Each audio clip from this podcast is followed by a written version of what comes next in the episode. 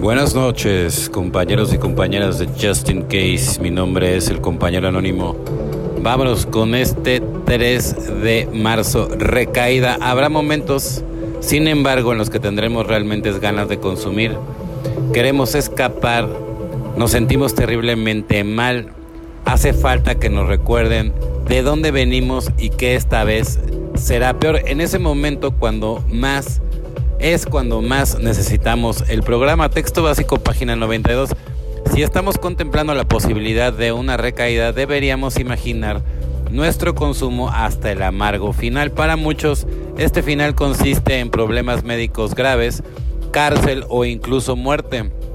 ¿Cuántos conocemos a personas que recayeron después de muchos años limpios y murieron a causa de la enfermedad?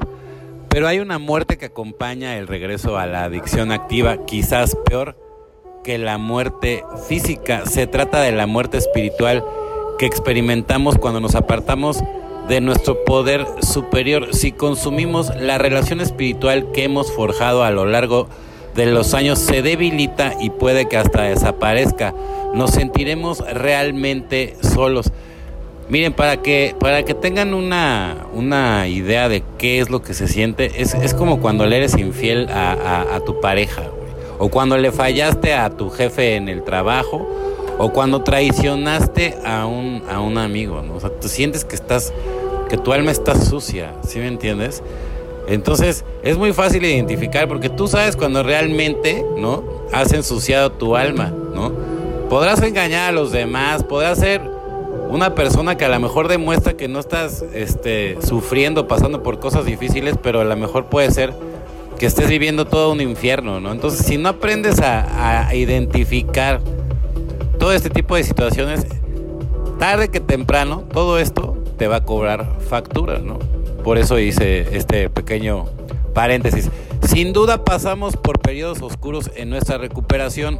Solo hay una manera de superar esos momentos difíciles con fe, si creemos que nuestro poder superior nos acompaña, entonces sabemos que todo saldrá bien. Por muy mal que nos sintamos, una recaída nunca es la solución. Juntos descubriremos la recuperación si nos mantenemos limpios, se disipa la oscuridad y llegamos a un contacto más profundo con nuestro poder superior. ¿Por qué? Porque hay gente, por ejemplo, que ya agarró de deporte, ¿no? El recaer, ¿no? O sea, que ya al final del día está muy a gusto porque se van cada determinado tiempo de vacaciones a la clínica, ¿verdad? Y como los tratan súper bien, la comida está súper bien, es mixta, igual, igual en una de esas se, pueden hasta ligar a alguien.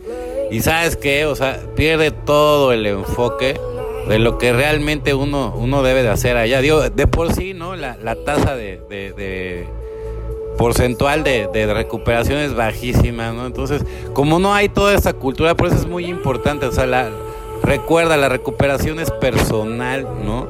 Tú no puedes ir cambiándole la vida a los demás, tú tienes que cambiar la tuya y fijarte realmente, y tú sabes, tú sabrás si tienes manchado o no el alma, tú sabrás si realmente quieres seguir recayendo y haciéndote tonto a ti mismo, porque a los demás a lo mejor los puedes engañar, pero al final del día cuando te vas a dormir, tú sabes qué estuvo bien y qué estuvo mal. Solo por hoy agradezco a mi poder superior el regalo de NA. Sé que una recaída no es la salida, cualquiera que sea el desafío que se me presente, lo afrontaré junto con el Dios que yo consigo, evidentemente, porque Él es el que hace el milagro. Y cuando sientas esas ganas, es normal, o sea, a todo mundo se nos antoja, evidentemente, pero tú sabes cuáles son las consecuencias. Y si realmente quieres que funcione tu relación con Dios e ir creciendo en la espiritualidad, ya, ya no puedes caer en, en, esas dudas, ¿no? Puedes sentir, pero no caer, porque nazca quien nazca y muera quien muera, primero estás tú. Superar la obstinación, así que en nuestras dificultades creemos que son básicamente producto de nosotros mismos, surgen de nosotros y el alcohólico es un ejemplo extremo de la obstinación desbocada. Aunque él piense que no es así por encima de todos nosotros los alcohólicos, tenemos que librarnos de ese egoísmo, tenemos que hacerlo o si no, nos mata. Alcohólicos Anónimos, página 62. Durante muchos años mi vida giraba alrededor de mí mismo. Estaba consumido por el ego en todas las formas, el egoísmo, el egocentrismo, la lástima de mí mismo. todos los cuales brotaban de mi soberbia. Hoy, mediante a la comunidad de Alcohólicos Anónimos, se me ha regalado la oportunidad de practicar los pasos y las tradiciones en mi vida diaria. Se me ha regalado mi grupo y mi padrino la capacidad para elegir y dejar mi orgullo a un lado en todas las circunstancias que mi vida me puede presentar hasta que no pudiera mirarme a mí mismo y ver en muchas circunstancias que yo era el problema y responder de la forma apropiada interna y extremadamente hasta que no pudiera deshacerme de mis esperanzas y darme cuenta de que mi serenidad estaba en proporción directa con ellas. No podría experimentar la serenidad y la sana sobriedad, evidentemente, ¿no? O sea, porque tienes que mirarte a ti mismo y ver y verte en esas circunstancias y ver que tú eras el problema, ¿no? Y, durante muchos años ¿no? Tú no te das cuenta que te conmiserabas, que te hacías la víctima. Y siempre, ¿no? Y a lo mejor si, si tenías, por ejemplo, como, como pretextos, no pretextos, bueno, no son pretextos, pero vivencias muy fuertes, ¿no? O sea, como por ejemplo yo, ¿no? Mi hija, ¿no? O sea, se murió mi hija, entonces yo volteaba a ver y decía, bueno, a ver, ¿y a ti se te murió tu hija, güey? O sea, yo por eso, yo por eso estoy así.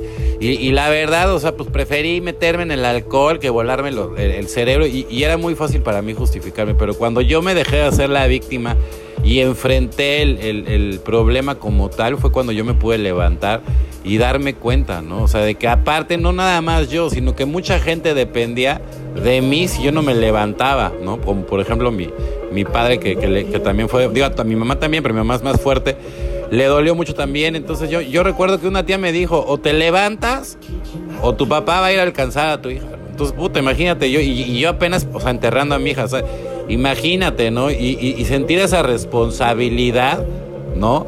Porque evidentemente yo amo a mi padre, ¿no? Entonces, pues sí, ni modo, ¿no? O sea, hay veces que uno tiene que vivir unas cosas tan, tan terribles para seguir adelante, ¿no? Y mucha gente cambiaría mi vida y, todo el dinero, entonces están pero bien pendejos, yo, les cambio la suya. Si creen que una vida como la de mi hija vale, vale tan, tanto la pena, la verdad, ¿no? O sea, al contrario, ¿no? Es, es, una, es una verdadera tragedia que yo no le deseo a nadie. Bueno, compañeros y compañeras de Just In Case, mi nombre es el compañero anónimo. Deseo que tengan una excelente noche, como yo la voy a tener. Felices 24 y nos vemos muy, pero muy pronto.